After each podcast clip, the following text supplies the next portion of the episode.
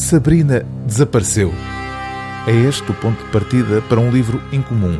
O que há de invulgar nele é o facto de estar a conduzir a ideia do que é literatura a um lugar novo, tal como quando Bob Dylan, em 2016, foi distinguido com o Prémio Nobel.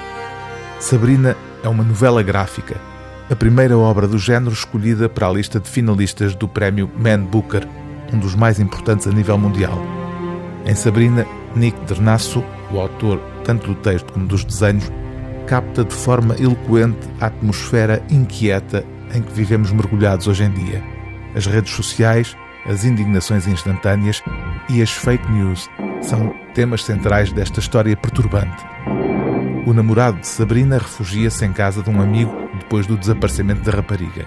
O caso torna-se viral na internet e, de um momento para o outro, incendiado por fóruns radiofónicos, comentadores online e um turbilhão de mentiras, ganha proporções alarmantes.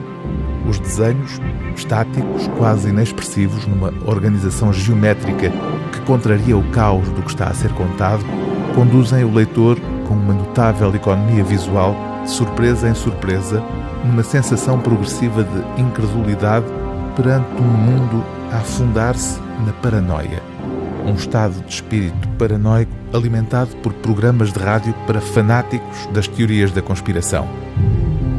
Soube por alguém de posição elevada que as tropas estão a ser mobilizadas sob o falso pretexto de exercícios defensivos, anuncia o locutor de um desses programas.